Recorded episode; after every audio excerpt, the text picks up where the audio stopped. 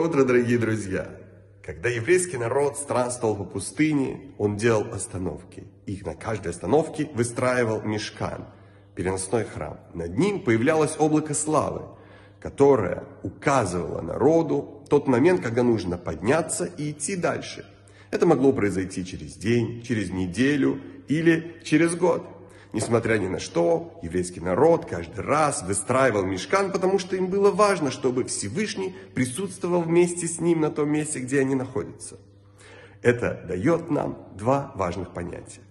Во-первых, в любом путешествии, которое мы делаем в жизни, географическом, мысленном или духовном, Всевышний всегда сопровождает нас. Мы можем делать свои планы, ставить свои цели и добиваться их, но мы должны знать, что Всевышний устраивает весь наш путь. Кроме того, мы должны понимать, что Всевышний, Он вне времени и вне пространства. И если мы один раз соединились с Ним, Он остается с нами навсегда. И независимо от того, как долго Он дает нам нашу жизнь, наш жизненный путь в этом мире, наша задача – наполнить его божественным присутствием и божественным светом. Прекрасного дня, замечательного настроения и успехов во всех ваших делах.